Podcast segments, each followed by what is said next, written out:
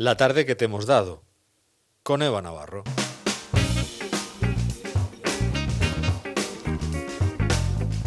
Aquí está Eva Navarro preparadísima en, los estudios eh, para darnos ese resumen, esa recopilación de los sonidos, entrevistas, testimonios que hemos tenido durante esta tarde. Además, venimos con buen ritmo, ¿no? Que nos ha dejado Eugenio González. Sí, la verdad es que sí. nos ha dejado muy animadas. Vamos allá. Bueno, pues lo primero de todo, eh, José Luis Piñero nos avanzaba, nuestro compañero, las medidas que, han que ha tomado el alcalde Juan Jesús Moreno ante el incremento de casos en, la comarca de Mula, que hoy eh, se han registrado 33 positivos por coronavirus y estas son las medidas que nos avanzaba el propio alcalde todo lo que se refiere a actividades eh, comunitarias, ¿no? pues el Ayuntamiento de Mulas se ve obligado a, clausurar, ¿no? E incluso, pues bueno, algunas a cerrar hasta el verano que viene, como por ejemplo la piscina de, verano, que todavía nos quedaban eh, algunos días de, baño, pero bueno, yo creo que lo más importante ahora mismo es aplicar la responsabilidad, el sentido común y sobre todo también la colaboración ciudadana. Yo eh, hago un llamamiento a esa colaboración ciudadana que tenemos que tener para ser eh, responsables y aplicar las medidas que se nos vienen eh, mandando ¿no? por parte de las autoridades sanitarias, a la máscara, al uso de la mascarilla, al lavado de manos, a no entrar en más aglomeraciones de seis personas como tenemos aquí en la comunidad autónoma. Y yo creo que al final, si todos ponemos de nuestra parte, es mucho más fácil salir de esto. Entiendo que el verano creo, por decirlo de alguna manera, nos eh, ha, alertado a todos, nos ha dado más confianza, pero hay que tener muy claro lo que nos dicen los profesionales, y es que el virus está en la calle y que tenemos que seguir muy protegidos. Así nos lo contaba Juan Jesús Moreno, que ha decidido estas medidas como muchos otros alcaldes, como Diego José Mateos o incluso Ayer también nos enteramos que Joaquín Hernández eh, también tomaba la decisión de autoconfinarse si no seguían bajando los, los casos de COVID en Lorquí. Y teniendo en cuenta también uno de los temas más eh, tratados esta semana, el tema de educación, hemos tenido hoy en nuestro café frappé a Francisco Javier Martínez Méndez, el vicerrector de comunicación de la Universidad de Murcia, que nos avanzaba que el 7 de septiembre van a decidir la modalidad del curso universitario este año, que están entre la presencial, que la descarta totalmente, la semipresencial, que es la más probable, y la online, que puede ser que se dé, pero tienen que adaptar bastante lo que es eh, eh, la dinámica del curso. Además, también nos avanzaba que ha habido más inscripciones en los máster, que casi la misma gente se ha apuntado en los Erasmus que el año pasado. Y a pesar de que la modalidad cambie, las matrículas van a seguir contando lo mismo y se alegraba porque a pesar de la pandemia ha seguido habiendo becarios en prácticas de la universidad, sobre todo en enfermería, pero sobre todo mostraba su miedo a que la gente no se matriculara o incluso el pasado mes de marzo, en el primer brote, se dejarán la carrera para terminarla posteriormente. Y así nos lo contaba Francisco Javier Martínez.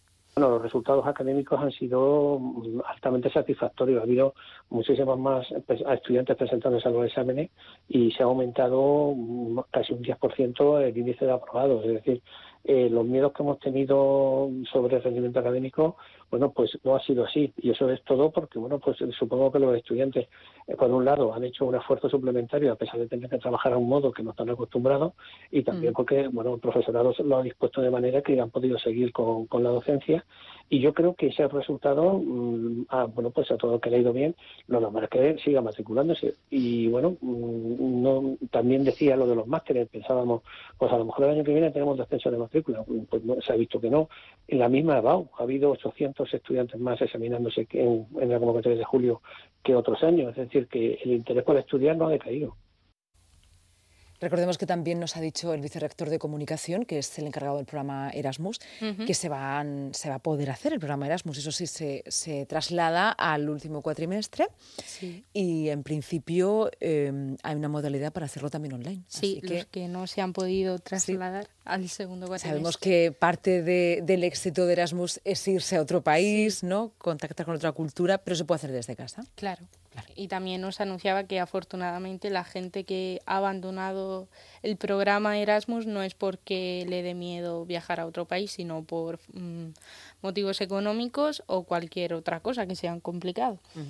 Y siguiendo también con el tema de educación, eh, lo hemos tratado en nuestra tertulia El tamaño no importa, con los alcaldes de dos de los municipios más pequeños de la región, el alcalde de Ulea, Víctor Manuel López, y la alcaldesa de Campos del Río, María José Pérez, que recordamos que siguen siendo dos municipios en los que aún no hay casos.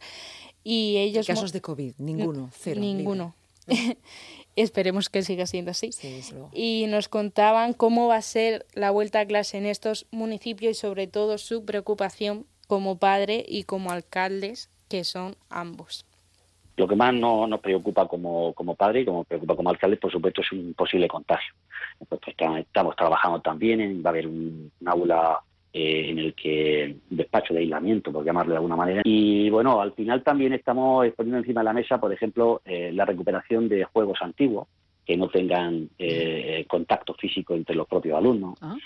Y bueno, en definitiva, vamos a iniciar este curso como queremos los padres, con todas las medidas de seguridad, no vamos a escatimar absolutamente en nada. Como madre estoy muy preocupada, estoy muy preocupada porque estamos de acuerdo que todo se ha hecho de forma descoordinada a todos los niveles a todos los niveles. Hay un decreto inicial en junio eh, donde se manifiesta que donde todo, bueno, pues ahí se centran todos, todas las comunidades autónomas dicen que sí. En agosto nadie ha planteado nada ni se ha hecho nada. No ha habido un control por parte de la Administración Nacional. Yo, como siempre digo, yo primero eh, eh, tengo que hacer, no me puedo estar quejando continuamente. Entonces, no me parece no me parece bien cómo se ha actuado últimamente. Lo de no me, no me ha parecido ni siquiera bien la, la bueno, pues la, la medida esta de ir cuatro días a la semana. A modo de resumen, más o menos los dos coinciden en que van a hacer unas limpiezas exhaustivas diarias del colegio y que además mm, va, tiene la suerte de que al ser poca población la ratio se acorda más o menos al número de, de de personas que van a ir a la escuela. Y siguiendo con la actualidad, hablábamos también con Reyes Eras, la coordinadora terapéutica de Proyecto More en la región de Murcia, y ella nos contaba más o menos cómo han vivido la situación de la pandemia y el confinamiento los usuarios de este proyecto.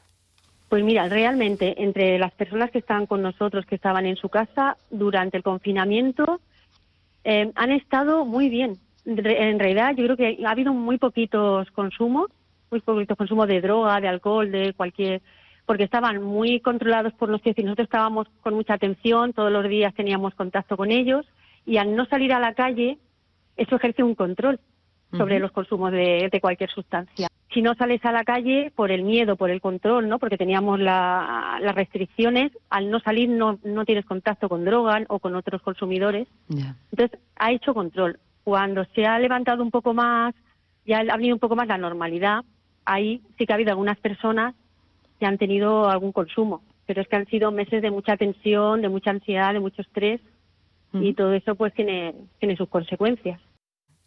Además, nos contaba que las viviendas en las que tienen ellas a sus usuarios no, no hay situación de hacinamiento y la verdad es que han podido mantener las medidas de seguridad, la distancia y todo con mucha higiene. Y que estaban preparados para lo próximo, nos lo ha dicho así. Estamos preparadísimos, esperemos que la curva evidentemente descienda, pero estamos muy preparados, lo cual, eh, bueno, pues es muy, muy reconfortante.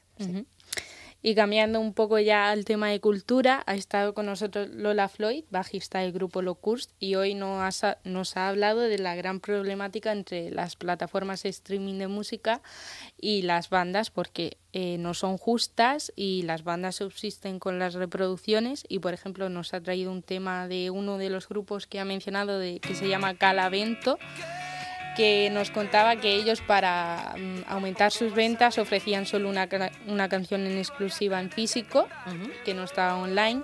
También ha mencionado a Rufus T. Firefly, eh, otro grupo también llamado Mucho, que en, cuando lo ha mencionado ha, ha, añadido el dato de que, por ejemplo, en Spotify pagan 0,02 la reproducción y en YouTube 0,05, o sea, muchísimo peor. O sea que la situación es bastante mm, problemática y complicada. Sí, pero esto también pone un poco el acento cuando nosotros que solemos escuchar música en, las plataformas musicales, bueno, pues nos informa también de lo que pasa, ¿no? De lo que hacemos cuando las usamos. Claro.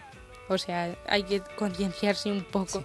Y también ha mencionado a Tom Hork y Biznaga, eh, que ambos por presión de la discográfica tuvieron que subir su discografía a la plataforma en streaming. Pero bueno, esperemos que esto se vaya solventando y hay que colaborar con la música de todas las formas. Hagan en vivo y en trabajo muy sacrificado. En los conciertos hay que, hay que ir, hay que ir a verla sobre todo. Y siguiendo con la cultura musical, Eugenio González nos contaba las mejores actuaciones en el Festival de la Mar de Músicas del país de Bali hoy. Eh, por ejemplo, ha mencionado a Salif Keita, que escuchamos uno de sus temas así de fondo para terminar. Y también vamos a mencionado a Tumani Diabete, a Umu Sangari, que, que según él es la reina de África y que fue de las que obtuvo el primer premio en el festival. Y aparte, quienes, quienes están sonando, Salif Keita y Cesaria Évora. Mm, Salif eh, también obtuvo el primer premio en la Mar de Músicas el año pasado y tuvo la, mm, la desgracia de que lo echaron de su pueblo por ser albino y ha vivido con ello toda la vida.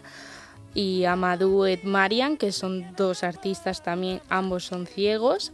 Y por último, Fatumata Diawara, que lucha contra la xenofobia y a favor de la identidad africana. O sea, todos son unos grandes artistas que tienen un mensaje claro y reivindicativo. Vamos a escuchar un poquito.